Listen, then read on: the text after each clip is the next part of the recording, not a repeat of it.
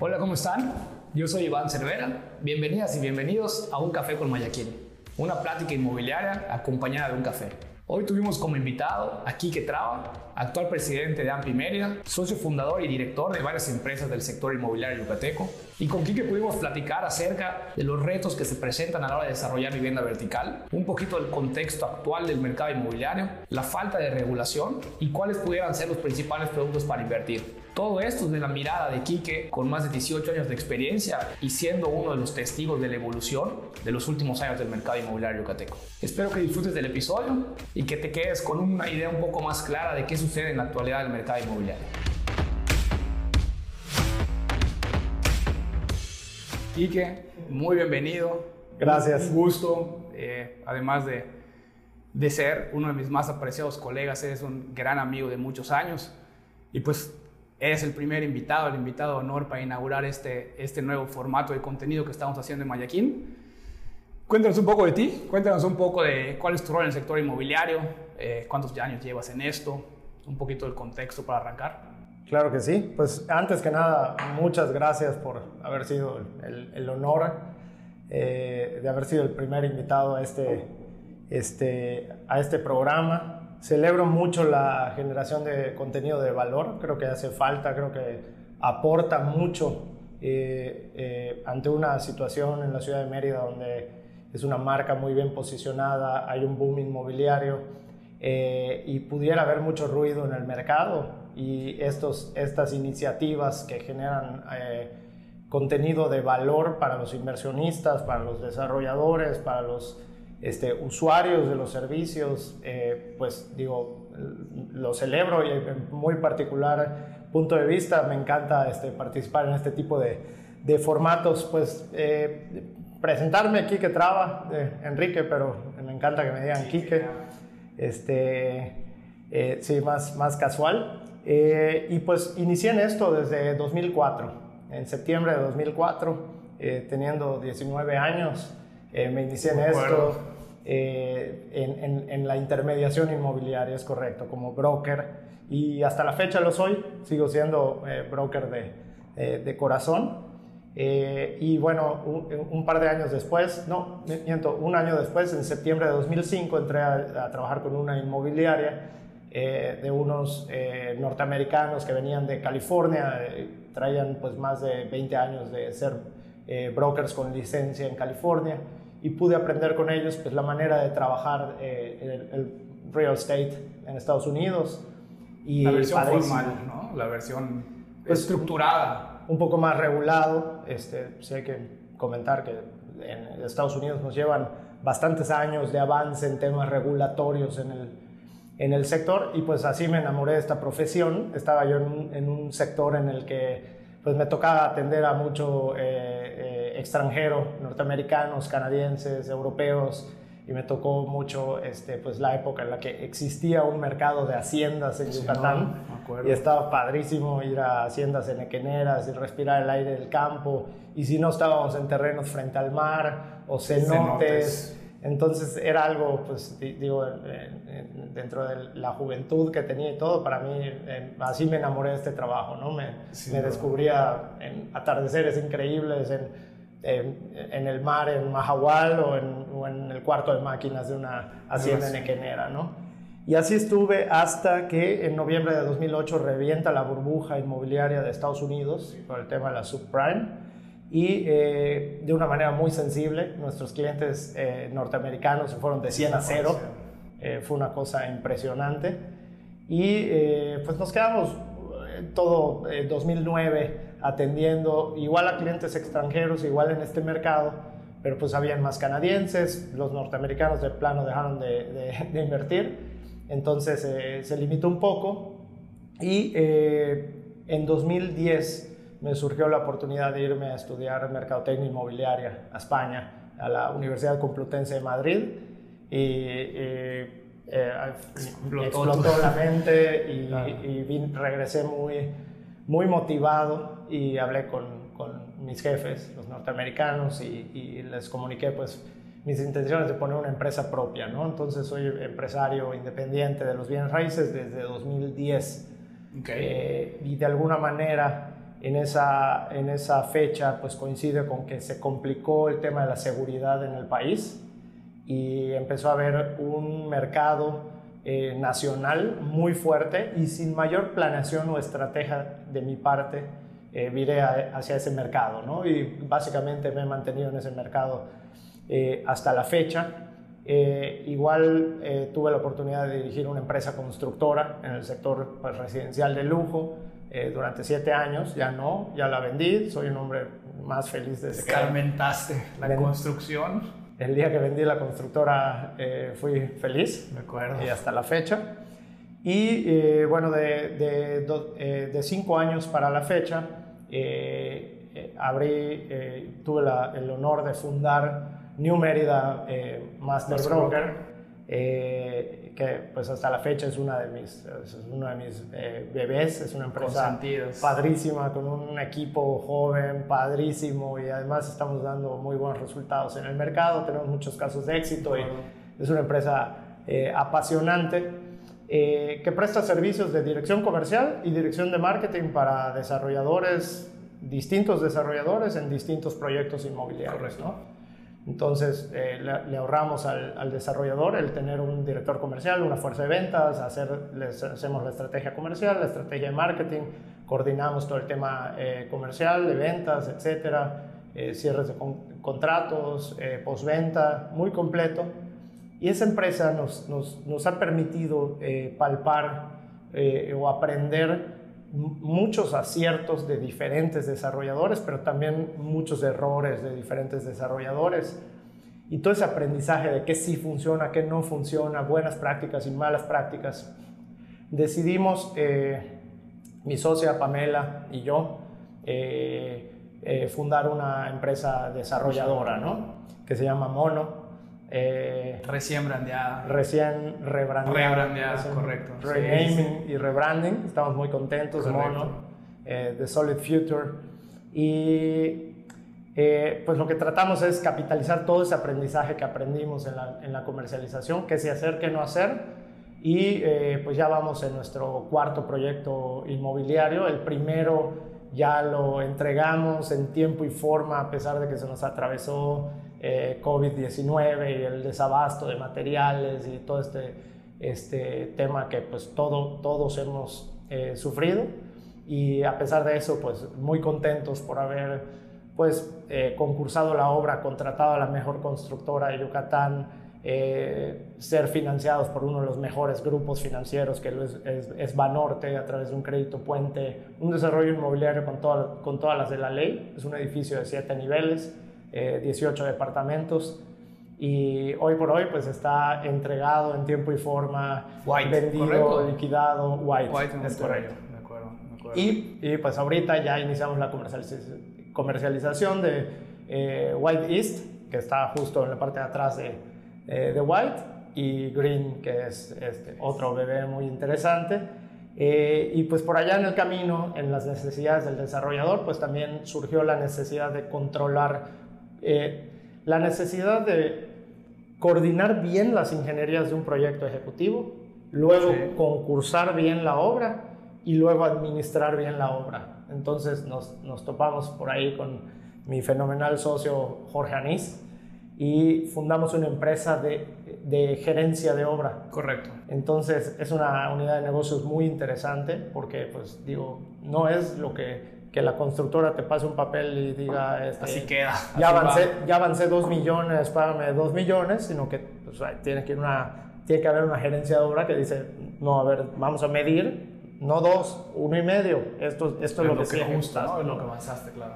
Y entonces, este, pues a la fecha, pues seguimos teniendo una empresa de intermediación inmobiliaria, que es una inmobiliaria tradicional, el master broker, la desarrolladora y la gerencia de obra. Son las cuatro los cuatro te, te, voy, a ir preguntando algunas cosas, digo, de entrada, luego me cuentas, porque quizá no va a dar tiempo de profundizar en eso, cómo te da tiempo para, para, para hacer todo esto.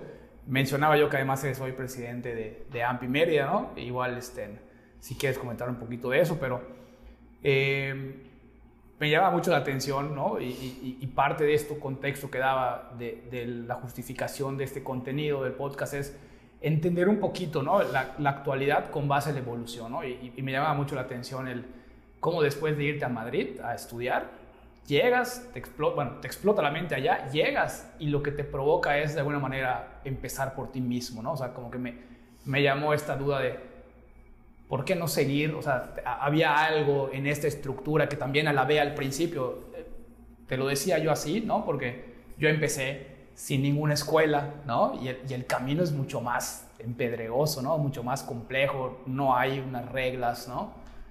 Yo justo cuando entré a AMPI es que empecé a entender un poquito más esto, ¿no? Tú empezaste dentro de esa estructura más controlada.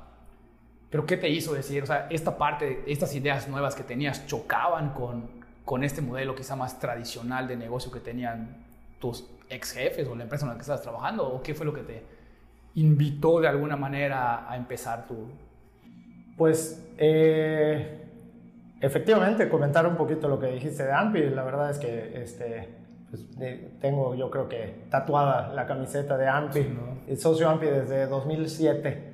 Este, luego desde 2010 ya independiente y hasta la fecha y pues efectivamente nos tocó el honor de, de servir como, porque es un, es un servicio, es un gran compromiso, hay mucho sacrificio eh, al respecto y bueno, comentar que también eh, tengo eh, una adorable esposa y dos adorables hijas y entonces la familia y sobre todo en los primeros años de vida de nuestros hijos, pues que pasan muy rápido, hay, hay que estar pendiente, ¿no? Entonces el, el, el tiempo es un, es un reto sin duda. Y pues yo creo que respondiendo a tu pregunta, lo que, lo que, lo que pasó de alguna manera no, no es tanto incompatibilidad como un pues deseo interno. Yo creo que habemos quien traemos el tema del emprendedurismo eh, tatuado en nuestro, en nuestro ADN y de alguna manera eh, como que siempre, siempre mi mente está en, ok, esto ya lo aprendí, me encanta, lo quiero seguir haciendo, pero, pero, pero ¿qué más hay? ¿no? Por eso esa eh, y vamos a probar, así como se probó, por ejemplo, con la construcción y vi que definitivamente por ahí no era el camino, ¿no? Porque zapatero es su zapato y ahí sí, sí tienen que ser, pues digo, eh, arquitectos, ingenieros civiles que, que piensen, eh, que su mente está estructurada de cierta manera. Tu servidor mercadólogo, pues no era el perfil adecuado, pero, pero en los demás perfiles hemos ido eh, muy compatibles y hemos seguido adelante y pues no dudes que mañana te salga con una crowdfundera o con algo relacionado con el, con el sector porque sí, eh, tanto mi socia Pame como yo somos emprendedores seriales y estamos pensando en la siguiente unidad de negocios, ¿no? ¿Qué, era otra cosa que te quería preguntar? ¿no? Digo, ahorita te preguntaba por el tiempo, ¿no? Además de, ser papá y, digo, también sé que le dedicas tiempo a, a hobbies, ¿no? O sea, en esta amistad que tenemos entiendo un poco tu, tu perfil y lo, y lo, mucho que valoras la calidad de vida, ¿no? No eres un workaholic, o sea, no sé cuántas horas trabajes, pero bueno, me queda claro que además puedes organizarte para tener esta calidad de vida, ¿no? Pero me vuelve a llamar la atención y, ya, como para concluir con esos antecedentes y entrar de lleno al tema más de la actualidad, empezaste con intermediación, probaste constructora, no, empezaste con una gerencia de, de una gerencia comercial, ¿no? Para desarrollos. Ese, ese, ese brinco me parece muy natural. A nosotros en Mayaquí nos pasó también de alguna manera, ¿no? De una intermediación, como que puedes brincar a esta parte donde te contratan para que des esta asesoría comercial a un proyecto, hace mucho sentido. Pero luego la desarrolladora, ¿no? Luego, ahorita la, la gerencia, o sea, no solo te digo, ¿no? Como que esta me, respondías un poco con esta parte donde tú y me comparten como este emprendedurismo serial, lo, describías. Pero también pienso que eh, me gustaría entender el, el, qué hacen, porque de alguna manera conozco yo tus empresas y me parece que son casos de éxito, ¿no? Y, y, y, cómo, ¿no? O sea, cómo te diversificas de esta forma para poder conseguir estos casos de éxito, ¿no? Que, que vuelvo, me, llama la atención, creo que podría darle un poquito de... Yo, yo creo que la clave está en el, en el equipo, en el talento humano. Y realmente, o sea, lo que he podido percibir, que lo que son antes y después en, en, en las, en las unidades de negocio, cuando realmente se detona una unidad de negocio, es cuando identificas un, un gran talento, ¿no? Y, y tenemos como muy muy claro el perfil de talento que buscamos, ¿no? que, es, que es gente como, con una calidad humana excepcional, eh, con mucha lealtad, con mucha humildad, porque nunca, no, no, no esperamos que nuestra gente no cometa errores, al contrario, si vemos que no se cometen errores, algo, algo nos preocupa, ¿no? Esperamos que se cometan errores, pero esperamos una gran actitud de cometí este error, ni siquiera tiene que haber una disculpa de por medio, con, con la admisión de descubrir, cometí este error, pero aquí están las soluciones, ¿no? Y la verdad es que hemos tenido un gran talento y ahí sí le, le tengo que echar las flores a mi socia Pame, que es es gran detector, tiene mucho talento para el recurso humano y para crear estructura. Correcto. Lo que nos permite que cuando abrimos una unidad de negocios nos tenemos que, sí, como líderes, clavar mucho tiempo, igual en las otras empiezan a sentir el, el abandono, el, abandono, pero es temporal, mientras logramos, pero cuando de verdad se detecta con una persona que, que detone con, con mucho talento, es un antes y un después, ¿no? Y, por supuesto, eh, pues tiene que haber mucha dignidad en el trabajo, tiene que haber un ambiente eh, que, que, les genere engagement con su puesto de trabajo, con su equipo. Eh, ese feeling de trabajo en equipo no es un, esto es mi puesto y no hago nada más, sino todos tenemos una filosofía de vamos a hacer de todo. Y la verdad es que no seríamos nada sin, sin nuestros equipos. Y son, eh, la verdad, les expreso mi gratitud a todos porque ellos hacen de esto, eh, que, hacen posible que podamos estar, pues como directores generales, en, en, lo que sigue, ¿no?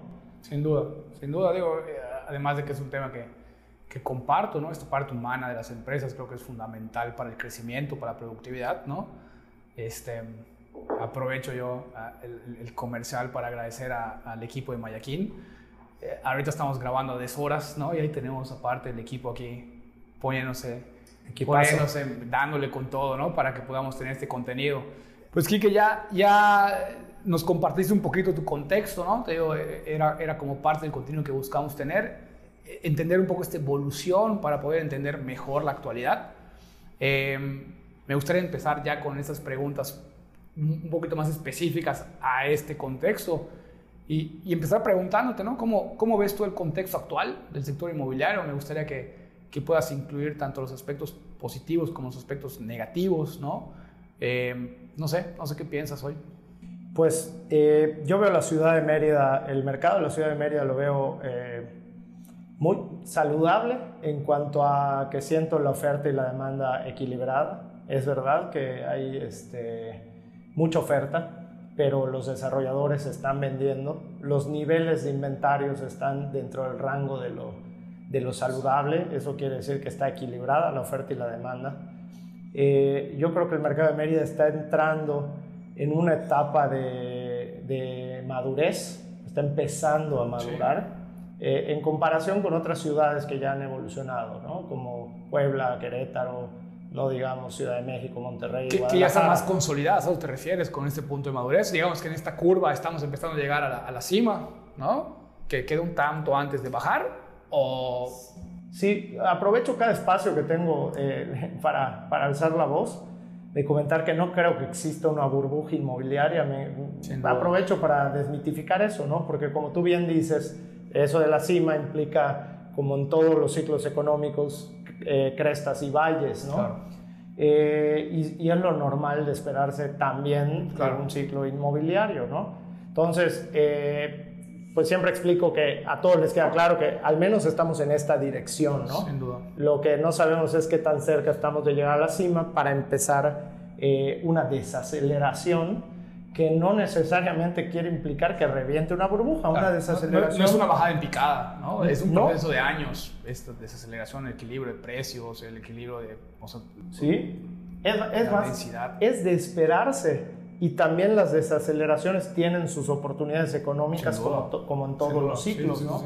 Entonces no es algo... Eh, eh, el sistema eh, crediticio en, México es, yo creo que de los mejores del mundo. Es, muy difícil que suceda lo que pasó en Estados Unidos, que le prestaban dinero a gente que no tenía ni empleo, ni, activos, ni ingresos comprobables, y, de ahí la irresponsabilidad que causó que reviente una verdadera burbuja, ¿no? Eso no lo veo en el, mercado en, México. Creo que la banca es muy responsable con respecto a quién le presta dinero. Sin duda. El costo del dinero es relativamente eh, económico todavía.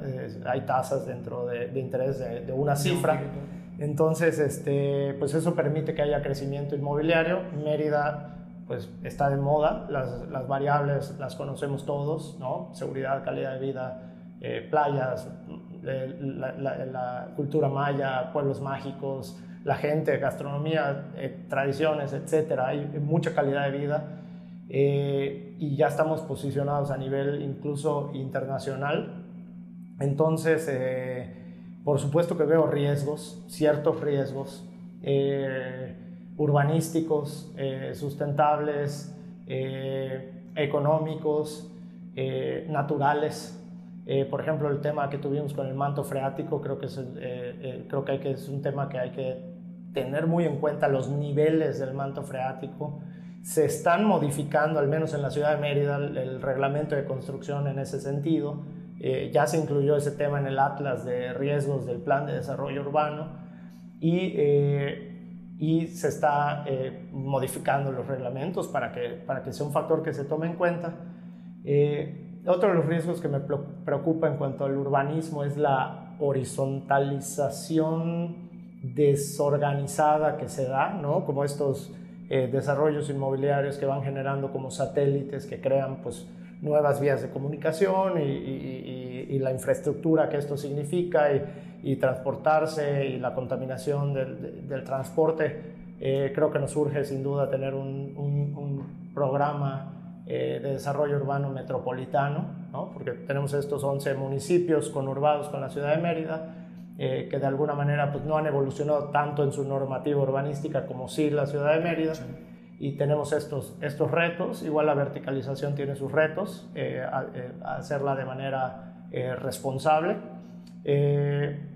Pero en general eh, pienso que los astros están alineados para la ciudad de Mérida y creo que todos los actores del sistema inmobiliario, eh, las cámaras, los colegios, las asociaciones como AMPI, eh, la iniciativa, toda la iniciativa privada y el gobierno y la sociedad en general tenemos un, reto que tenemos que ponernos de acuerdo, tenemos que hacer buena planeación para el futuro para que este crecimiento inmobiliario se dé de manera sustentable y se afiance y que no sea solo una moda efímera que, que dejemos atrás.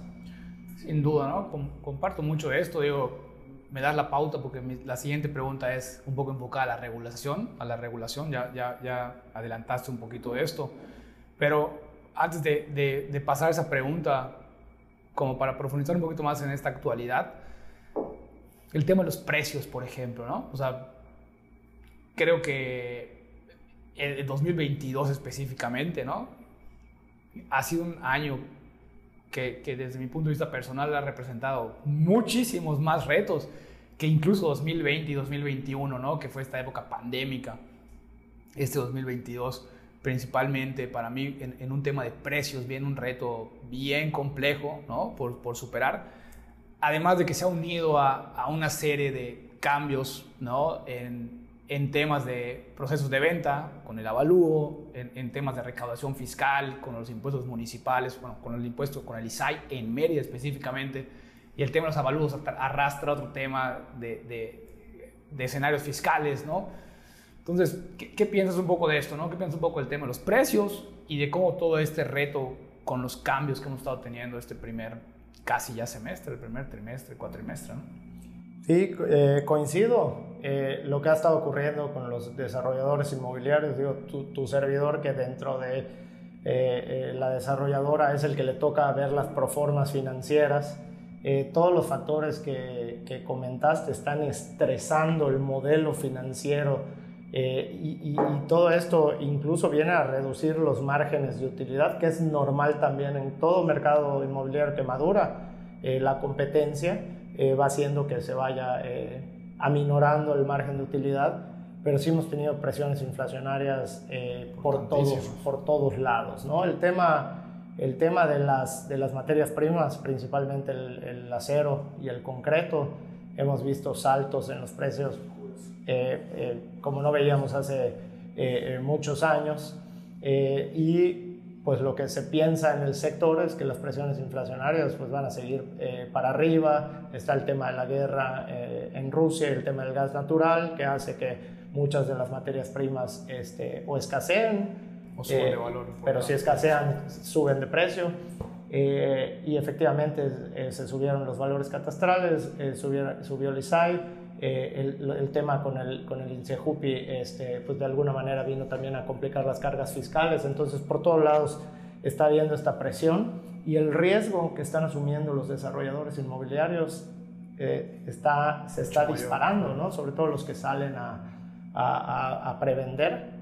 Eh, es, un, es, un, es un riesgo tremendo y con esto, pues de alguna manera pues no una advertencia, pero sí una sugerencia, porque pudiera parecer muy atractivo para mucha gente desarrollar. Y eh, estamos viendo que eh, como hay boom inmobiliario, pues muchos quieren aventarse a desarrollar, pero la recomendación es que lo hagan de la mano con una empresa desarrolladora con experiencia. Y más vale repartir un poquito más el pastel del negocio y que una desarrolladora cobre developer fee, honorarios por, desarrollar, con, pero con experiencia, con orden, eh, y no subestimarlo. ¿no? De alguna manera es, es, a mí me gusta hacer un símil con el desarrollador, eh, que es con la música, que es eh, un desarrollo inmobiliario, tiene dos etapas muy grandes, que es la planeación y la ejecución. Y la planeación, en el caso del desarrollador, es como un compositor ¿no? de, una, de una sinfonía, entonces hay mucho arte de por medio. Y luego el tema de la, de la ejecución es, tiene que ser el director de orquesta. Y son tantos los instrumentos que tienen que sonar al mismo tiempo con armonía para lograr una, una buena sinfonía que es la de la sustentabilidad para todos los lados y riqueza para todos, hashtag Mayakin, Master Broker. Eh, es se vuelve sumamente complejo. Entonces, mi sugerencia es que no lo subestimen y no lo hagan si, no es de la mano de una empresa desarrolladora con experiencia. ¿Crees que, crees que estos factores, que, que me, gusta ese término de estresan, ¿no? esta ecuación, ahora sí se vuelvan un filtro? ¿no? Porque, porque pandemia, ¿no? Me acuerdo que incluso compartimos por allá algún Facebook Live o algo de esto y hablábamos de, como de los retos en la pandemia, ¿no? Y oye, pues va a ser un filtro natural porque pues, la gente improvisada no va a poder aguantar. Y, creo que fue una sorpresa positiva de una manera porque el mercado inmobiliario no sufrió una desaceleración durante pandemia, pero tampoco fue el filtro, ¿no? Como seguía habiendo demanda por, por servicios y por productos inmobiliarios, pues los intermediarios siguieron estando allá, los intermediarios informales, digamos, siguieron estando allá. Informales entendiendo los que no, los que no tienen una preparación, ¿no? Para que no se, se preste a confusión. También creo que los desarrolladores, ¿no? Los desarrolladores que, más que desarrolladores cumpliendo todo el rol, pues se vuelven como eh, inversionistas buscando aprovechar una oportunidad de inversión que, que, adquieren responsabilidades de desarrollador sin entenderlo probablemente. ¿Crees que ahora sí este tema de lo importante de una proforma bien hecha, ¿no? Lo importante es entender el costeo y, poder llevar el dinero a través del tiempo, porque si no, ¿cómo costeas algo que vas a entregar en tres años, ¿no? Previendo inflaciones. ¿Crees que ahora sí sea un, filtro? Yo, yo creo que sí estamos ya viviendo un filtro, ¿no? Lo que veo en el mercado que hace, eh, hace varios años, todo el que desarrollaba cualquier producto inmobiliario se vendía, ¿no? O sea, veíamos a gente de todo tipo de profesiones invirtiendo en comprar unos terrenos y contratar una constructora y construir unas casas y revenderlas.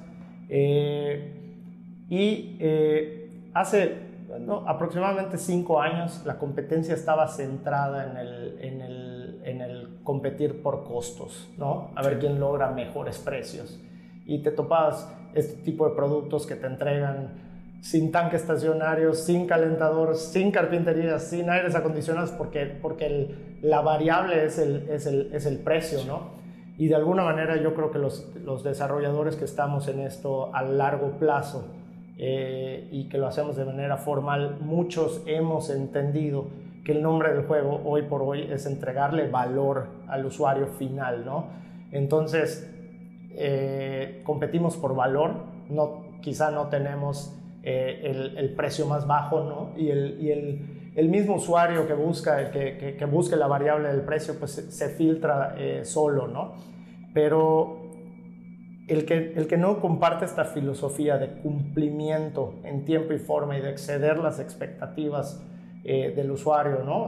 que, que, las calidades no decepcionen, porque pues, hoy por hoy son preventas, entreguen calidades que incluso excedan las expectativas y que y que puedan revender con un gran retorno sobre la inversión o darlo en renta y obtener por rentas un gran retorno sobre la inversión y que sus inquilinos les digan estoy feliz viviendo en este desarrollo o que el, el mismo inversionista viva feliz el desarrollo, con mucha más facilidad le va a precomprar a esta marca que está en este juego a largo plazo. ¿no? Entonces de alguna manera yo creo que ya existen eh, muchos desarrollos inmobiliarios, hay que, hay que observar con detenimiento que se están eh, estancando con sus, con sus inventarios y ya está habiendo cierto filtro, pero sin duda, eh, uno de los comentarios que, he estado escuchando entre desarrolladores es que hay muchos proyectos inmobiliarios sucediendo en este momento comercializándose, que los desarrolladores no se han dado cuenta que están perdiendo dinero y que van a perder dinero, ¿no?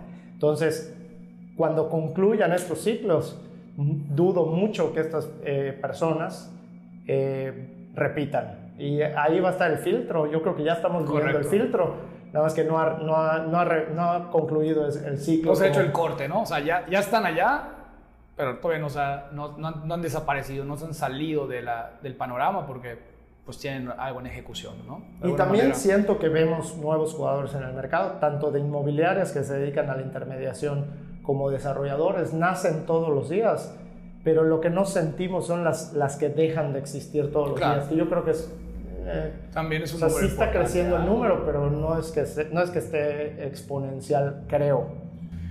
No, no sé, digo, eh, solo como percepción, me da la impresión de que sí son más las que nacen que las que desaparecen, pero no son muchas más, ¿no? Si nacen 10, desaparecen 7, ¿no? A, a, largo plazo, estas tres que se van sumando, pues no tenemos estadística para Sin duda, ¿no? Pero tengo ese mismo fin. De acuerdo. Y, y, digo, ya para entrar a la, a la siguiente pregunta, nada más el, eh, este tema ¿no? De, del valor, de, de, ponerle el valor a los proyectos en términos de calidad, en términos de planeación. Nosotros vendemos mucho esto porque creo que es fundamental, ¿no? Luego hay estos proyectos donde no hay una planeación. O sea, no hablemos de que si la planeación fue suficiente, simplemente no hay, ¿no? Encargar un plano arquitectónico y costear la obra es toda la planeación que se tiene y, de alguna manera, bueno, y si va bien, un estudio de mercado, ¿no? Pero ¿quién interpreta el estudio de mercado? ¿Quién, quién valida ¿no? Esta, este plano arquitectónico? ¿Quién sabe, no? Pero eh, entendiendo este, esta importancia que tiene el valor, coincido, coincido con esta quizá evolución hacia, hacia este nuevo juego, ¿no? Pero hablábamos también de los costos de los materiales, hablamos también del el costo de la tierra, no lo hemos mencionado, pero el costo de la tierra en Mérida o en Yucatán en general ha, tenido una plusvalía, una proyección súper importante. Entonces, está padrísimo, ¿no? Oye, yo siempre digo, vamos a hacer una carta a Santa Claus, ¿no? Y, y, metes todos esos factores, pero te da un ticket de venta que te saca de la, de la posibilidad del mercado, ¿no? Porque, porque al mercado al que te enfoques, hay un límite, ¿no? Hay, hay, unas variables que tienes que considerar. Entonces, me, me, quedé pensando eso, que no deja de ser un factor que juega, ¿no? El, tema del precio, ¿no? Sí. Que, es, que una cosa es enfocarte a dar más valor, pero tienes que considerar el tema del precio. No sé si coincides, pero para mí es como parte de lo complejo hoy, ¿no? Oye, tiene que estar a tope el valor, pero también tienes que entender que que tienes límites en cuanto al precio. La, población activa económicamente y las capacidades económicas que se tienen son limitadas. ¿no? Y me gustó eso que decías, porque de alguna manera también es otro tema que no sé si todos entienden, ¿no? donde llega un momento que lo único que puede estar en juego es tu utilidad como desarrollador. ¿no? Es correcto. Donde, donde entiendes que se tiene que reducir para la viabilidad del proyecto, para que sea exitoso, ¿no? Y es mejor quedarte al final con un 15%, hablando de números al aire, ¿no? Contra un 20% que puedes aspirar, pero con un proyecto exitoso a un 20% de algo que se, está volviendo un, elefante blanco allá. Es correcto. Eh, Quique, eh, hablábamos ahorita un poco, te decía, ¿no? Como que el antecedente, la siguiente pregunta, que es, ¿qué hace falta para regular el sector inmobiliario? ¿no? Hemos también compartido foros hablando de esto, hemos, este, ahorita lo mencionabas, ¿no? Lo importante que es este, el tema del urbanismo, el tema de la planeación, la, parte metropolitana, que, que, se empiezan a crear estas islas, ¿no? Ni meternos al tema estatal, ¿no? Más allá de lo metropolitano, dejemos de lado el tema de, de estos proyectos basura, lo, lo, voy a llamar así, ¿no? Donde, donde no, hay, no, hay no hay una planeación, no hay, una, no hay un respaldo financiero que te haga sentido para capitalizar esa inversión. Pero ¿Qué crees tú que hace falta para que se pueda dar? ¿no? Entendiendo que estás involucrado, entendiendo que hemos tenido, vuelvo, ¿no? Eh, algunas pláticas al respecto, me gustaría poder compartir desde tu óptica qué crees que hace falta. Sí, es un, es un, gran tema. Yo creo que el, el, mercado ha crecido, el mercado inmobiliario ha crecido mucho más rápido de lo que la regulación, ¿no? Como que viene atrás la regulación, hay que reconocerlo y eh, hay que regular en términos eh, urbanísticos, obviamente. Eh, y el fenómeno que estamos viendo hoy por hoy es que un empresario puede decidir en dónde hacer un desarrollo inmobiliario en vez de que haya un ordenamiento urbanístico que te diga cómo se puede dividir una tierra. ¿no? A nivel estatal, hoy por hoy no lo tenemos.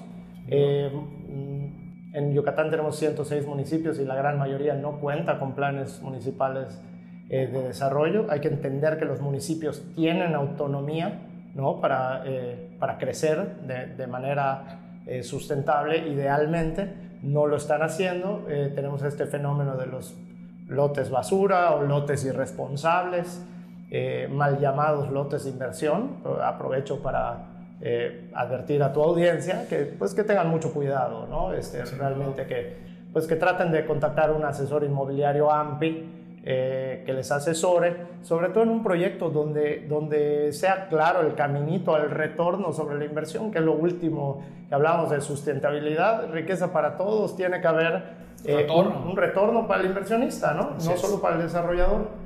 Este, hace falta en tema urbanístico eh, normar al respecto. Como AMPI estamos dispuestos a colaborar, es parte de nuestra agenda pública.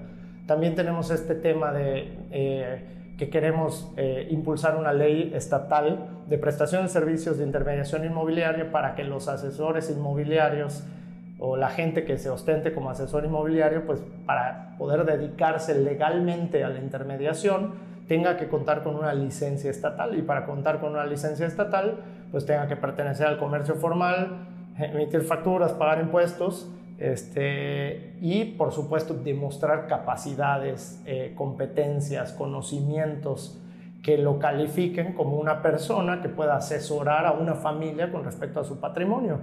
Eh, estamos recibiendo a más de 20 mil familias que eligen Mérida como la ciudad para para residir, para buscar una mejor calidad de vida y los embajadores o los que de primera mano reciben estas familias son eh, los asesores inmobiliarios, ¿no? Y necesitamos garantizar la calidad en el servicio porque no es cosa menor, repitiendo un poquito, perdón, es el patrimonio de las familias, no es un tema eh, menor y pues como AMPIS pues estamos tratando de impulsar esta, esta regulación y nos hace mucha ilusión y vamos a tratar de lograrlo este mismo año que ingrese nuestro proyecto al, Congreso del Estado. Esperemos, esperemos que, que, se logre. La verdad es que es algo que hace mucha falta. Digo, buscando eh, como acotar todo eso que mencionas, me quedo que es un tema donde las autoridades tienen que participar, ¿no? Creo que hacen falta muchos planes. Creo que es un tema también bastante nuevo, ¿no? O sea, siendo justos, creo que todo el tema del urbanismo y de lo importante esta planeación de las ciudades es, es un tema nuevo a nivel mundial. Hay, ejemplos, como siempre, ¿no? En, en, primer mundistas probablemente, donde tienen mucho más avance, pero eh, me parece que, que, sí es un tema novedoso, ¿no? Y, y, y, a mí me gustaría sumar a esto que dices, lo, lo, importante es generar una cultura, ¿no? Porque, porque también creo que es algo que no podemos dejar en manos de las autoridades, por supuesto, ¿no? como desarrolladores, como, como intermediarios, como asesores, inmobiliarios al final, tenemos que ir buscando generar esta cultura donde nosotros mismos entendamos de qué se trata y poder transmitírselo al usuario final, por eso transmitir al, al, inversionista para que no se pueda, para que no sea tan fácil engañarlo, ¿no? Con, esos productos que no hacen sentido, con, este, eh, con esta intención de tener una propiedad inmobiliaria, pero si tienes una propiedad y no es capitalizable, no es una inversión, ¿no? Puede llegar a ser hasta un gasto desde mi punto de vista. Si no es capitalizable en términos de no lo vas a poder vender, no lo vas a poder rentar, no va, no va a ser ni siquiera como una garantía para un crédito al rato. ¿Qué tienes? No? Tienes un gasto, tuviste ya un, costo de la tierra, lo que fuera, ¿no? Pero bueno, eh, creo que es un tema complejo, ¿no? Hace falta muchas cosas, estamos empujando. Coincido con, contigo en que es un tema eh, nuevo y que hace falta la cultura de la sustentabilidad, es que es un tema que a ti te encanta. Eh, y, nos incluyo como gremio, incluso en AMPI, que la gran asignatura pendiente de, los asesores inmobiliarios en Yucatán es el urbanismo. Muchos carecemos de nociones básicas urbanísticas y, por eso AMPI ya está poniendo su granito de arena ahí en, el centro de formación para empezar a, a, permear esta cultura, pero, pero sobre todo lo que decías del tema de la sustentabilidad, que necesitamos todos como sociedad entender que la sustentabilidad son tres aristas principales, no es solo el medio ambiente, que suelen, suelen pensar sustentabilidad, medio ambiente, y sí, por supuesto que es indispensable, pero la arista social y la arista económica es lo que termina de emonar, ¿no? Por allá, por eso eh, la riqueza para todos es la clave, ¿no? O sea... Eh, completamente de acuerdo, ¿no? Eh, creo que la, la, la, parte de la sustentabilidad es fundamental, ¿no? Creo que hoy, más que nunca, no solo en el, en el tema inmobiliario, me, me, gustaría llevarlo a que esta sustentabilidad es fundamental para la evolución humana hoy. Familiar, social. En, ese sentido de, de, esas tres aristas que planteas que tiene, que comparto completamente, ¿no? Desde el punto de vista económico, desde el punto de vista social, ¿no? Y por supuesto desde el punto de vista ecológico, eh, que, que, es como que lo más entendido, ¿no? Y, y, justo es como la siguiente pregunta, ¿no? Que, que quería yo plantear esta sustentabilidad inmobiliaria, ¿no? que, que, que, como bien sabes es un tema que a mí me, me apasiona mucho, me, me, invita a entender o a profundizar mucho en esto. Creo que hay muchas soluciones que pueden venir desde esta óptica. Pero, ¿qué crees que hace falta tú para que un proyecto inmobiliario sea sustentable? ¿no? ¿Cómo, ¿Cómo, buscarías eh, aterrizar esto? Yo creo que hay mucho, mucho ruido al respecto, ¿no? Porque hay, hay certificaciones de, de cómo este, hacer eh, de alguna manera más responsable la, la, la, construcción, pero hay que entender que la huella de carbono, la emisión de gases que causan el efecto invernadero, están implícitas en el, en el, en el concreto, en el acero, en la transportación de las materias primas, ¿no? Entonces yo creo que hay mucho ruido en el mercado sobre lo que realmente es, es, es eh, verde, eh, que es ecológico, que realmente abona la sustentabilidad, porque pudiera haber como mucha, mucha moda o mucho, mucho ruido al respecto, ¿no? Eh, un ejemplo, oye, X alimento orgánico y comercio justo, sí, pero trasladarlo por avión, la huella de carbono se dispara, ¿no? O, este, ¿Dónde se fabrica? ¿no? ¿En qué condiciones se fabrica? Eh, todos estos factores que no entendemos de inmediato, ¿no? pero que está parte del análisis. Y, todo se pone en tela de juicio. Un, panel solar, oye, sí, eh, perfecto, pero la extracción de silicio del suelo. Eh, eh, entonces, todos tienen una complicación muy grande. Entonces, pues realmente hay que entender que la construcción es es prácticamente imposible, digo, nadie ha probado lo contrario, de que su huella sea neutra, es decir, que no cause, que no deje huella de carbono. Entonces, eh, por eso a mí me gusta el modelo de la verticalización, de alguna manera siento que es lo más sustentable, eh, porque consolida el impacto de la, de la urbe, eh, en donde lo que se busca es consolidar eh, hacer acupuntura urbana, ubicar los suelos disponibles dentro de lo que ya impactó la civilización y, poder dejar pues, los mayores pulmones verdes. Por eso estoy un poquito más cargado, ya sin satanizar a la horizontalización, que entiendo que, es, un modelo a nivel global que también debe de seguir habiendo, pero en zonas deseables y de reserva de crecimiento de, de las ciudades, ¿no? Pero sí, el, el, modelo que se propone al menos como el más sustentable es el de la verticalización, porque pues requiere pues a, veces sí subir los calibres de los suministros de los, de los principales este, servicios, ¿no? El agua, eh, eh, la electricidad, etcétera, pero no implica tender nuevas vías de comunicación y nuevas redes de tuberías y es un tema... Eh, Creo que hay dos, dos, puntos importantes en la verticalización. Yo, yo, yo, sigo viendo con muy buenos ojos la horizontalidad. Creo que es un tema que también ofrece calidad de vida, que, que para mí es parte de esta ecuación de la sustentabilidad, ¿no? Pero, pero creo que la verticalización, sobre todo en, en un escenario de buscar redensificar la ciudad, o sea, de, venir a sus espacios ya impactados, ofrece dos grandes beneficios que, que también claramente son sustentabilidad. ¿no? Uno, no deforestas, ¿no? no terminas con, con, un pedacito de este pulmón verde que tenemos todavía. Y dos, e, en temas de eh, movimiento vehicular. ¿no? En, algún punto el, sistema de transporte público de la ciudad creo que ha mejorado. Hoy, hoy ya empieza a ver este tema de eh, ciclovía, ¿no? O sea, me parece que, que, empezamos a tener opciones para que el impacto de contaminación por el uso de vehículos, ¿no? Es, también menor y eso son dos cosas que me parece que son incuestionables, ¿no? Con respecto a, la verticalización.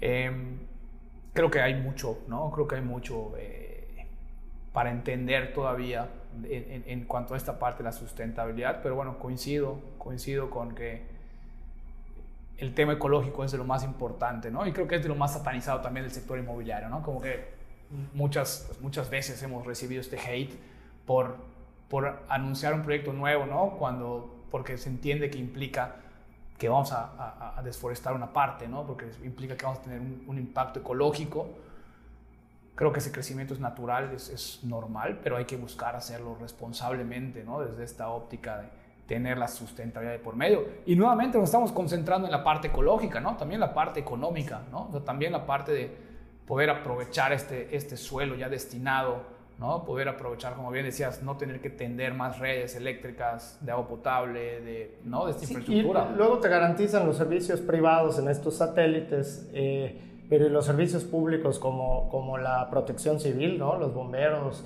las policías, el, el, mismo transporte público, se, se, convierte en un reto imposible para el gobierno, donde los recursos son limitados, pues llevar la infraestructura y todos los servicios públicos en la, en la horizontalización. Pero me encantó el, el, comentario que hiciste, es, es que es natural el crecimiento, o sea, no, no, no hay por qué satanizar al sector inmobiliario.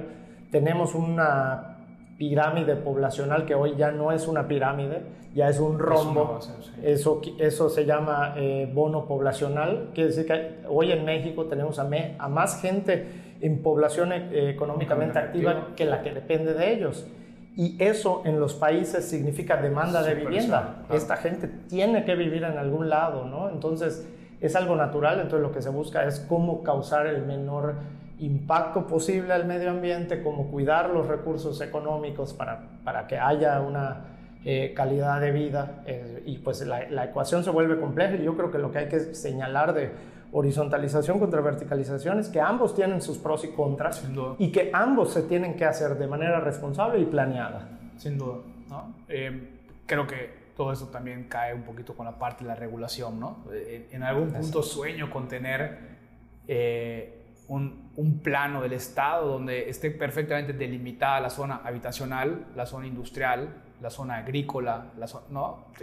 Me parece que es como un sueño un tanto utópico hoy, pero que, eh, aunque es un reto porque vas a atropellar intereses, ¿no? Yo tengo un terreno aquí, ¿por qué vas a cambiar o, o, condicionar, ¿no? Y vienen estas variables donde, pues como el individualismo, ¿no? Se pone por delante, pero, pero bueno, Sí, probablemente en unos años podamos tener algo parecido a esto con un plan estatal de desarrollo, con un plan, por lo menos el metropolitano, ¿no?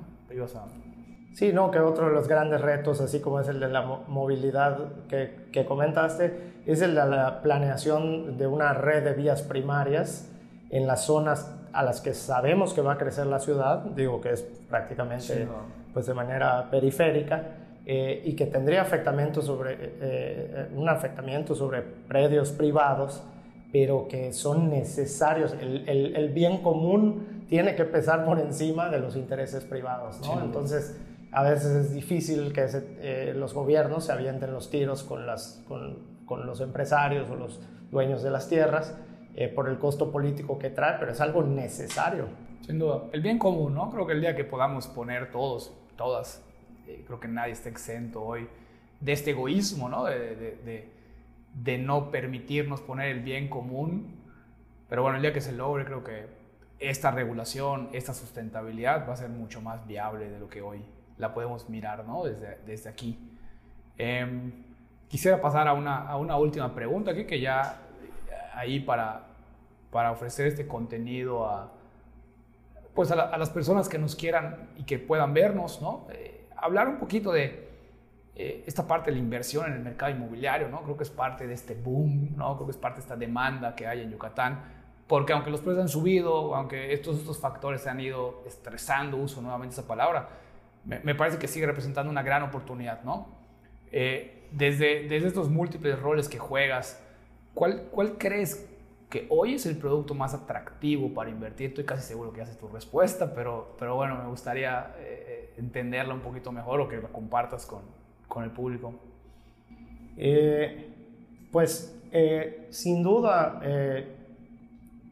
mi visión va más hacia los productos terminados que hacia los que hacia los terrenos. Sí creo que hay eh, productos de terreno que pueden dejar lotes residenciales en, privadas muy bonitas, en zonas adecuadas para el crecimiento de la ciudad, que pueden dejar eh, muy buenos retornos. ¿no? No, no, eh, hoy más que nunca trato de no satanizar todo, echar en una misma bolsa todos los proyectos de lotes, pero creo que hay un riesgo ahí o un una dificultad para el inversionista entre, para poder discernir y de ahí que la asesoría inmobiliaria pues, cobre mucha mayor relevancia, discernir cuál sí es una buena y cuál, una, cuál, y cuál no lo es, ¿no? Eh, volviendo a este tema de la responsabilidad, así como le digo lotes irresponsables, por eso acuño la verticalización, pero responsable, ¿no? Entonces los productos terminados hoy por hoy eh, siento que están arrojando eh, una plusvalía eh, tremenda. Yo creo que los que están comprando departamentos, oficinas, locales comerciales, casas, ante todas estas presiones inflacionarias, los que precompraron y hoy por hoy están recibiendo, pues digo, de alguna manera creo que se viene a capitalizar una plusvalía porque se va a ver una nueva generación de precios y esta tendencia va a seguir a, eh, a la alza, ¿no? Entonces yo le voy mucho a zona consolidada, que en el caso de la ciudad de Mérida es lo que, eh, lo que está dentro del anillo periférico, y a la zona de reserva de crecimiento, que es el, el, anillo inmediato exterior al, al, al, periférico. Creo que son zonas que van a tener mucha plusvalía, los suelos están teniendo mucha plusvalía y es donde estamos viendo o registrando pues, eh, mayores retornos sobre la inversión, ¿no? otra cosa que está teniendo está despuntando en plusvalía es la costa yucateca, ¿no? Este, eh, y, y, ahora sí que me refiero a toda la costa esmeralda, yo creo que es algo que ya, que ya detonó. Eh, creo que es un, es un binomio increíble el que juega el tener tu, tu, primera residencia, el first home en la ciudad de Mérida y tu second home a 20 minutos o 30 minutos frente al mar, un mar increíble y bueno, hablando otra vez de los hobbies, que tenemos kitesurf y tenemos todo tipo de actividades, pesca subacuática, pesca. Eh, está, está, está fenomenal. La verdad es que los que viven en Mérida disfrutan mucho de las actividades marinas y sin duda la playa está teniendo un, un, boom eh, eh, muy importante y pues hacia ahí, hacia ahí irían mis recomendaciones de inversión, ¿no? De acuerdo, producto terminado, sin distinguir, o sea, casa, departamento, estos townhouses que hoy ya bautizamos también. ¿Piensas que es un poco lo mismo? ¿Te, orillas por algo en particular dentro de esos tres? Mi, estrella para mí son los departamentos. Eh, realmente... Eh, un poco te quería orillar a eso, porque según yo esa tu respuesta, ¿no? Pero bueno, quería yo validarla. ¿no? Además es de alguna manera la especialidad de claro, Mérida, la especialidad de la casa.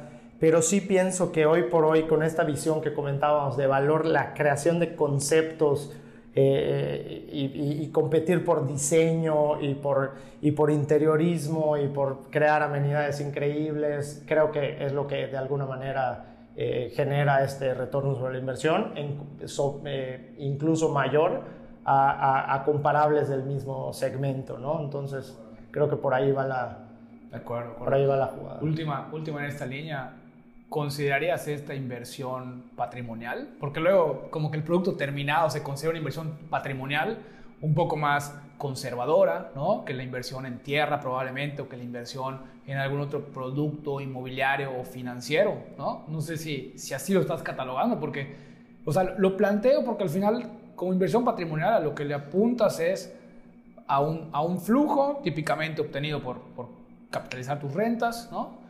Creo que siempre habrá una plusvalía, pero, pero hoy, este, hoy este factor de la plusvalía me parece que pudiera ser que no se tenga que categorizar este producto terminado, llamemos departamento, casa o townhouse, villa, como patrimonial necesariamente. No es algo que yo estaba buscando empujar un poco, que no se vea solo como patrimonial, sí lo puedes tener cinco años ¿no? En, en, en, tu cartera de inversión, donde vas a obtener un flujo por tus rentas, pero que también tienes la oportunidad de capitalizar a cinco años, ¿no? Vendiendo esta propiedad, obtener un porcentaje interesante en rendimiento. No sé qué, qué piensas de eso, sí. efectivamente, bueno, yo creo que el patrimonial eh, sin duda es un poco más conservador. Sin embargo, creo que eh, apostarle a buenas marcas que estén en esto a largo plazo y sobre todo comprar en las primeras eh, listas de precios, la Friends and Family, la preventa previa a la construcción. Eh, obviamente, pues, lo que tratamos de impulsar en New Mérida es como, como esta figura del sommelier que te puede ofrecer muy buenos vinos y el vino adecuado para, pues según cada perfil del inversionista. Eh, invertirle a estas marcas que estén en este juego a largo plazo si confías en ellos desde las primeras etapas de comercialización, como el desarrollador va subiendo sus listas de precios conforme van desplazando las unidades, si tu intención era patrimonial, cuando compares el retorno de la renta, cuando te entregan contra lo que invertiste en la primera lista y no contra el la última lista de precios, pues puede, puede dar retornos superiores a CETES, sin duda y eh, sobre todo en este, en este ámbito de pues, esta competencia por quién entrega más arborizados sus, sus, sus amenidades y, y, con más paisajismo, más fuentes, e, etcétera, con más valor. Eh, yo, creo que, yo creo que la inversión patrimonial, yo dentro de mi juventud como que la, la, la descartaba porque lo que quería es hacer crecer el capital lo más que se pueda pero conforme pues me he vuelto papá y tengo hijos y todo, yo creo que todos los inversionistas debemos de diversificar nuestros portafolios. Y sí debemos de hacer, coincido con tu statement, que eh, eh, los departamentos da para mucho más que solo patrimonial y no hay por qué encajonarlos, pero incluso pues tu servidor está cada vez más considerando compras eh, patrimoniales porque te asegura flujos en el futuro, una tranquilidad para la familia y no todas las decisiones eh, inmobiliarias tienen que ser 100% financieras, sino los factores cualitativos, la calidad de vida, pues pesa mucho, ¿no? Sin duda. Y, digo que iba yo a hacer como que este, este comentario aclaratorio, porque, ajá, ¿no? más allá de, de plantear que la mirada tiene que ser quizá un plazo de cinco años, al contrario, ¿no? Yo creo que refuerzo, eh, para mí, siempre digo a mis, a mis clientes inversionistas, la propiedad que puedas tener bajo un análisis de que se pueda capitalizar, manténla eternamente, ¿no? Nunca vendas. Si no hay necesidad, nunca vendas, ¿no? Pero bueno, partiendo de que nunca vendas hoy, creo que estas propiedades que se encajonaban como patrimoniales te dan también otra salida, ¿no? Y es un análisis que siempre hago yo con los inversionistas nuevamente. Una propiedad se vuelve más atractiva como inversión a medida de que tengas salidas para capitalizarlo, ¿no? Si solo tienes una posibilidad, puede ser atractiva, pero es limitada. ¿no? Si tienes dos, tres canales de salida para capitalizarlo, me parece que se vuelve más interesante. Y era un poquito lo que buscaba como que incluir en ese análisis, que esto que es patrimonial, sin duda, y que la recomendación pudiera ser manténlo como patrimonial, conserva la propiedad, ¿no? Pero que si no te funciona perfectamente bien también para poder tener un ingreso por concepto de plusvalía, vamos a llamarlo, ¿no? Por concepto de revalorización, ¿no? La, la, comparación con los mercados financieros que, por ejemplo, metes un millón de pesos a tu, instrumento, te puede dejar el mismo 8% que, que te puede dejar las rentas, pero cuando decides, o sea, si, si, retiraste las rentas, cuando decides retirar el capital, retiras un millón de pesos en bienes raíces, no retiras un millón de pesos, quizá un, millón, un millón de pesos devaluado, ¿no? O sea, devaluado en el tiempo con inflación, ¿no? perdiendo el poder adquisitivo. En el otro, retiras millón y medio, este, y pues mucho mejor, ¿no? Sin duda. aún la versión más conservadora de los bienes raíces me gusta mucho más que el comparativo del mercado financiero. Sin duda, ¿no? Creo que hoy, por lo menos hoy en el contexto en Yucatán y probablemente a nivel nacional por, por lo que voy entendiendo de otros estados, es muy claro, ¿no? O sea, no, no creo que haya un producto financiero tradicional. Hoy, hoy están las criptos con esta volatilidad, ¿no? Probablemente la bolsa con mucho estudio y mucho conocimiento, no lo sé, pero, pero nunca vas a poder tener este equilibrio entre certeza o seguridad ¿no? sobre tu inversión y este rendimiento que puedes obtener. Muchas veces yo digo que se rompe la regla de mayor riesgo, mayor rentabilidad. Aquí el riesgo no necesariamente es mayor, pero tu rentabilidad es mucho mayor a, a productos que puedan ser reemplazos, ¿no? Quique, eh, pues me, gustaría pasar como a una ronda de preguntas ya más particulares, ¿no? De alguna manera, cosas que creo que tu expertise puede, puede ofrecernos un contenido interesante. Eh, ya platicamos un poquito de esto, pero bueno, nuevamente quiero, quiero poner eh, en la mesa el tema de la, de la vivienda vertical, ¿no? Ya nos compartiste, digo, yo sé que es parte de tu hoy expertise, ¿no? Tanto para comercializar como para desarrollar. ¿Qué, retos implica esta vivienda vertical? ¿no? Me gustaría eh, poner algunos parámetros en cuanto a esto. Pienso, por ejemplo, en tráficos. ¿no? Una ciudad muy vertical genera amontonamiento, genera tráfico peatonal, vehicular. Creo que eso es un, reto interesante a poder manejar. Este tema de la densidad, ¿no? De la mano, ¿no? Me acuerdo que estaba empezando la pandemia y, y justo el mercado inmobiliario en Mérida creo que empezaba a tener como una preconsolidación del tema vertical, o sea, ya había un volumen de proyectos verticales importante, todavía no terminados y tal, pero me acuerdo que escuché este cuestionamiento de que está la pandemia donde tenemos que estar todos aislados, ¿no? Y ya no es compatible con el edificio, ¿no? Ya no es compatible con estar en un departamento encerrado, más allá del espacio que pueda tener el departamento, pero tengo un vecino, tengo un vecino, ¿no? O sea, como en esta parte que llego hoy, creo que ya cambia la perspectiva, ya, ya saliendo de la pandemia, pero no, no, no dejo de considerar que esta parte la densidad es también un tema a considerar como reto. Y el, y el tema de la privacidad, ¿no? Eh,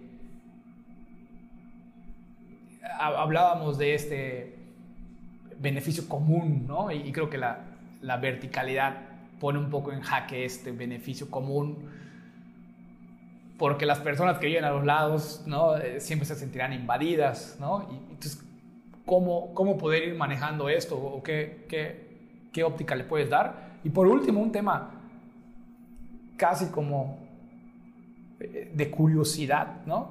Porque platicaba con un cliente y, me decía, Iván, ¿tú crees que los bomberos están preparados con una escalera para llegar 15 metros, 15 pisos, perdón, ¿no? 15 metros probablemente, pero 15 pisos 20 pisos, 7 pisos. O sea, ¿tú crees que hoy la ciudad cuenta con esa infraestructura, hablando de seguridad, hablando, para poder resolver estos temas, ¿no? No, no sé qué pienses de, pues un poquito de todo, ¿no? sí. La idea es... Digo, en un, en un, empezando de lo general a lo, a lo particular, en un sentido, eh, pues como para hacer una, una analogía de alguna manera eh, que representa mi, mi visión urbanística, yo creo que este tema de la horizontalización desordenada y el tema de los lotes basura o los lotes irresponsables son hoy por hoy una, una enfermedad, ¿no? Para mí es un cáncer, que está haciendo metástasis y, desgraciadamente ya están afectándose eh, eh, otras ciudades de Yucatán, ¿no? Como Valladolid, por ejemplo. Este, y bueno, toda la zona costera trae esta metástasis, este, esta problemática. Y de alguna manera, la medicina no es que sea la verticalidad, pero sí la medicina pienso que es la consolidación, ¿no? Entonces, eh, hace rato comenté que tanto horizontalización como verticalización tiene pros y contras. Uno de los contras, sin lugar a dudas, es que te construyan un edificio al, lado ¿no? de tu casa. Eh, de alguna manera eh, se siente invasivo a tu privacidad, este, eh, puede tener muchas molestias. ¿no? Sin embargo, en otras ciudades que han crecido, que tienen orografías diferentes o accidentes orográficos, montañas, etc. Entonces están limitados, el crecimiento eh, inmobiliario se contiene por estos accidentes geográficos, toda ciudad se tiene que regenerar. Entonces hay zonas, digamos, por ejemplo, aquí la, la colonia alemana, ¿no? que hay mucho adulto mayor. En otras ciudades donde se contienen, pues estas, estas zonas donde ya hay mucho adulto mayor y van quedando abandonadas las casas, etc. Lo natural de las ciudades en todo el mundo es que se demuelan y entonces eh, se consolide y empiecen a haber edificios de departamentos donde antes hubieron casas, ¿no?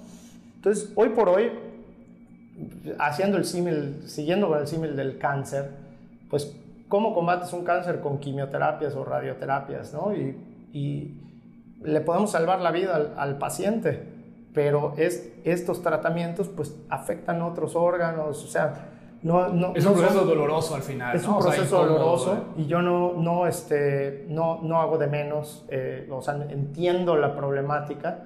Eh, sin embargo, siempre en toda balanza tiene que haber un, un, un, bien mayor, ¿no? De alguna manera. Eh, y yo estoy convencido de que la verticalización responsable, por lo que ya hablamos de que no hay que tirar carpetas fálticas donde antes había árboles, eh, que, es, que es el modelo. Además, eh, ante un mercado así, todas estas familias eh, donde ya son nidos vacíos y los, las familias, los hijos ya crecieron, ya sean sus propias familias y vemos adultos como nuestros papás con casas que ya no hacen sentido con su estilo de vida, que les cuesta mucho y no es, ya no veo un mercado donde alguien venga a pagarle una casa que ya tiene 30, 35 años y que quién sabe cómo están las instalaciones y todo. La única viabilidad que veo para todo ese tipo de predios de la generación anterior de nuestros papás y de nuestros abuelos eh, eh, son eh, para desarrolladores inmobiliarios que vengan, demuelan y le den vida, incluso dándoles la posibilidad de generar este modelo de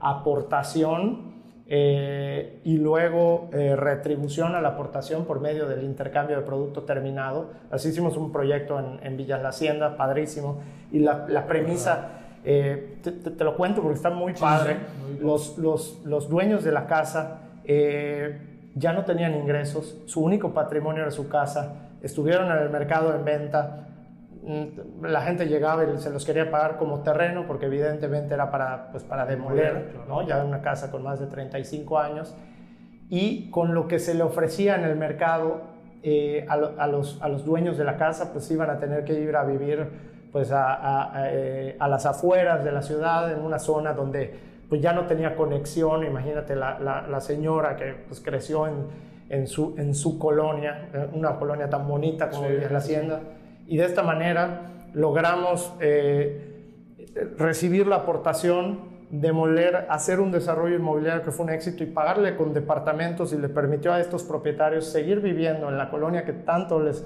eh, les, les, les, gustó toda su vida, donde están conectados y son parte de esa comunidad, en un departamento evidentemente pues más chico de la casa en la que vivían, pero nuevo y, muy bonito. sus necesidades. otros departamentos que le permiten dar en renta y ahora sí ya tener ingresos. Es un modelo sustentable. Eh, entonces sí pienso que es algo que pues debemos de entender y si me estás escuchando y te, te toca que te hagan un edificio a un lado, pues entender que es parte de lo que busca en política eh, urbanística, es lo que está buscando la sociedad de Mérida. Y respondiendo un poquito, en el proceso de la ciudad de Mérida está muy bien armado. Eh, para lograr una, una, licencia de construcción tienes que hacer un análisis de densidad, tienes que hacer un análisis de impacto vial, que fue también lo que me comentaste. O sea, no es, no es eh, las unidades que quieras. Tiene que haber un análisis de un perito eh, certificado y también eh, el tema de protección civil. Si tú quieres obtener una terminación de obra, protección civil te tiene, que, validar todo. Y ahora la ciudad de Mérida está exigiendo una doble ruta de evacuación. Entonces todos, todos los nuevos edificios ahora tienen que tener doble escalera por esos temas. desarrolladores responsables sabemos que tenemos que invertir en en elevadores más grandes, que quepa una camilla, ¿no? por si alguien tiene eh, un tema médico. Y también hay una reglamentación que arriba de 3.000 metros cuadrados ya el edificio tiene que tener un sistema de incendios, ya no solo extintores y todo lo que te pide protección civil. Entonces, la verdad es que en la, ciudad de Mérida está muy bien reglamentado todo ese tema.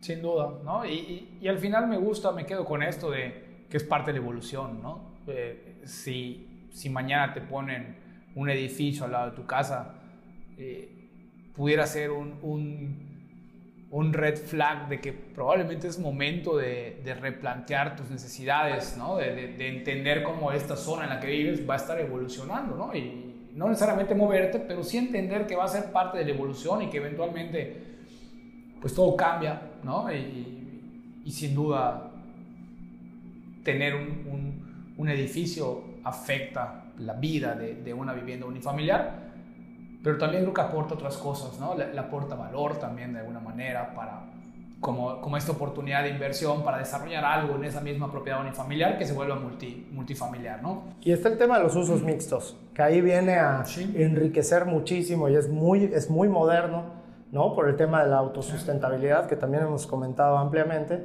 de tener más servicios, o sea, eh, un poco este modelo que vemos en ciudades europeas, que los edificios en las plantas bajas son comercios, son cafeterías, lavanderías, etcétera, y arriba, y, puedes caminar a los servicios básicos. Yo creo que ese es un Terminas teniendo esta, esta sustentabilidad, ¿no? Que, que, también se refiere a tener tus servicios básicos a la mano, ¿no? Ah, hay, hay, esta regla urbanística de un kilómetro máximo, ¿no? Que puedas tener a un kilómetro máximo todo lo que necesites, me parece que también ofrece mucha calidad de vida. ¿no? Em, la, última pregunta, nuevamente buscando aprovechar de tener como invitado, Kike, aprovechando tus expertices, eh, marketing inmobiliario, ¿no? Hoy, de la mano de este boom inmobiliario, el marketing inmobiliario creo que ha sido uno de los grandes beneficiados, ¿no? Las, las agencias de marketing y de publicidad están vueltas locas ¿Qué piensas hoy del marketing inmobiliario? Me gustaría también poner algunos, algunos parámetros para que nos, nos compartas desde quizá la, la, creación del contenido, ¿no? El, el, calificar este contenido, hay mucha publicidad engañosa, el, la, saturación de los medios, ¿no? Eh, creo que le, le, ponen un reto también a esta parte, ¿no? desde el costo hasta la eficiencia que puedes obtener hoy de una campaña, ¿no? en, en alguna plataforma, en, alguna red social, ¿no? en este ecosistema del marketing digital. ¿Qué piensas como experto en marketing? ¿Qué piensas como consumidor? ¿Qué piensas como desarrollador? ¿no? Como comercializador. ¿Qué piensas de esto hoy? Eh, es otro gran reto que se tiene hoy por hoy. Yo creo que se ha complicado el tema del, marketing digital. Lo advertimos mucho tiempo, como que mucho tiempo fue eh, algo desatendido por muchos y para beneficio de los que sí lo atendíamos. Veíamos los costos por lead de Estados Unidos y como todo el marketing digital eh, funciona por subasta, ¿no? con lógica de subasta. Los costos por lead en Estados Unidos altísimos y aquí seguían siendo eh, muy económicos y, lo, y, lo, advertimos los mercadólogos durante mucho tiempo y ya nos llegó que ya el costo por lead es es muy alto, todavía sigue siendo económico en comparación eh, con Estados Unidos, pero efectivamente eh, ya es, yo creo que ya, ya llegó un punto que es la regla general tener marketing digital en los proyectos inmobiliarios. La competencia, eh, la puja es fuerte. Los renders, de alguna manera, te puedo decir que absolutamente todos los desarrollos inmobiliarios logran una calidad de renders increíbles, porque los arquitectos, y por cierto, hacer el comercialazo de que hay muy buena arquitectura en Yucatán, eh, y, los, y los, los renders, de alguna manera, todos se ven increíbles. Entonces, de ahí que luego haya la decepción en la entrega de, de, calidades, temas de publicidad engañosa, pero sí creo que hoy por hoy se ha vuelto un reto el, el, el, marketing y los que planeamos cómo, cómo es el pipeline de un, de un CRM y cómo entender y cómo discernir un marketing qualified lead de un sales qualified lead, eh, se ha vuelto una, un verdadero reto. ¿no? Eh, yo lo veo hoy por hoy como muy artesanal y creo que la, la, vuelta está en la generación de contenido de, eh, de valor, de alguna manera, ¿no? Todos están compitiendo eh, con renders y, anuncios de atracción, campañas de atracción de leads, ¿no? De conversión o de leads. Eh, y la vuelta está por el contenido de valor. De alguna manera, creo que el contenido lo que nos permite es pues, expresar pues, nuestras opiniones como lo hemos hecho el día de hoy y de alguna manera estamos atrayendo a la gente que está de acuerdo con lo que estamos diciendo y de alguna manera estamos eh, repeliendo a los, a los que no. Entonces eso es magnífico porque no te quitan tiempo, eh, no, no piensan como tú. Entonces yo creo que sí, el, eh, el contenido es la vía hoy por hoy en el mundo digital, pero ante esta, esta baja de resultados que hemos tenido en las campañas de marketing digital, no estamos dando, no estamos obteniendo los mismos resultados que antes. El costo, ya no por lead, sino el costo de, de adquisición, ¿no? el costo ya de un cliente cerrado, eh, se está disparando. Y cuando te das cuenta lo que costó honorarios de la agencia de marketing digital, la, toda la inversión en pauta, ¿no? que es lo que se le da a Facebook, a Instagram y a Google, eh, los sueldos del equipo de, interno de marketing, todo dividido entre el número real de adquisiciones, es decir, de promesas de compraventa firmadas con enganches pagados, eh, te pones a pensar y miras a ver y, oye, ¿te acuerdas que se podían hacer actividades BTL y que podías hacer eventos dirigidos? Y, que, y, que, hay que monetizar la base de datos, y entonces hay que volverse un poquito más analítico y más eh, eh, enfocado. Hoy por hoy es todo un reto el marketing digital, pues, está cambiando y, este, y pues nuevamente es como que a río revuelto ganancia de pescadores y también es un proceso de, de selección natural como todo, ¿no? Entonces... Comparto, creo que, creo que el, el, voltear a ver otras opciones, ¿no? de, de de publicidad, ¿no? Ya, ya, la palabra publicidad se me hace raro decirla, ¿no? Ya como que ya no lo escuchas, ¿no? Ya es marketing digital todo, ¿no? Pero sí, ¿no? temas offline, sin duda. Em, creo, que, creo que ese es un reto, creo que hay muy poca eficiencia hoy, pero sigue siendo una obligación hacerlo, ¿no? Sigue siendo el must de todos comercializadores, ni siquiera desarrolladores, ¿no? Comercializadores. Eh, Quique, pues creo que con esto vamos concluyendo, ¿no? Agradecerte nuevamente tu, tu estar acá con nosotros, el ser el, el, el primer invitado de honor Gracias. El, compartir un poquito esta plática. Este, espero que haya sido de contenido ¿no? para toda la, la, audiencia, para toda la gente que nos escuche. Eh, vamos a estar buscando hacer esto. ¿no? Seguramente te volveremos a invitar más adelante para, para compartir otro café y poder platicar de algún otro tema ¿no? que, que vaya surgiendo. Pues gracias a todas, a todos los, los, que nos acompañaron, los que nos van a, a escuchar. ¿no? Estamos a sus órdenes, este, siempre abiertos a recibir eh, solicitudes de temas que quieran que, compartamos, ¿no? a, posibles invitados. Y pues agradecerles, Quique. Pues, Iván, eh, muchas gracias por, por invitarme, me encantó venir a participar con ustedes. Les felicito por esta iniciativa de contenido de valor. Eh, y también felicitar a todo tu equipo, tu equipo de marketing aquí presente. La verdad, lo sigo en redes, me encanta todo lo que hacen. Gracias. Sigan para adelante y les deseo todo el éxito del mundo y pues saludos a toda tu audiencia. Gracias.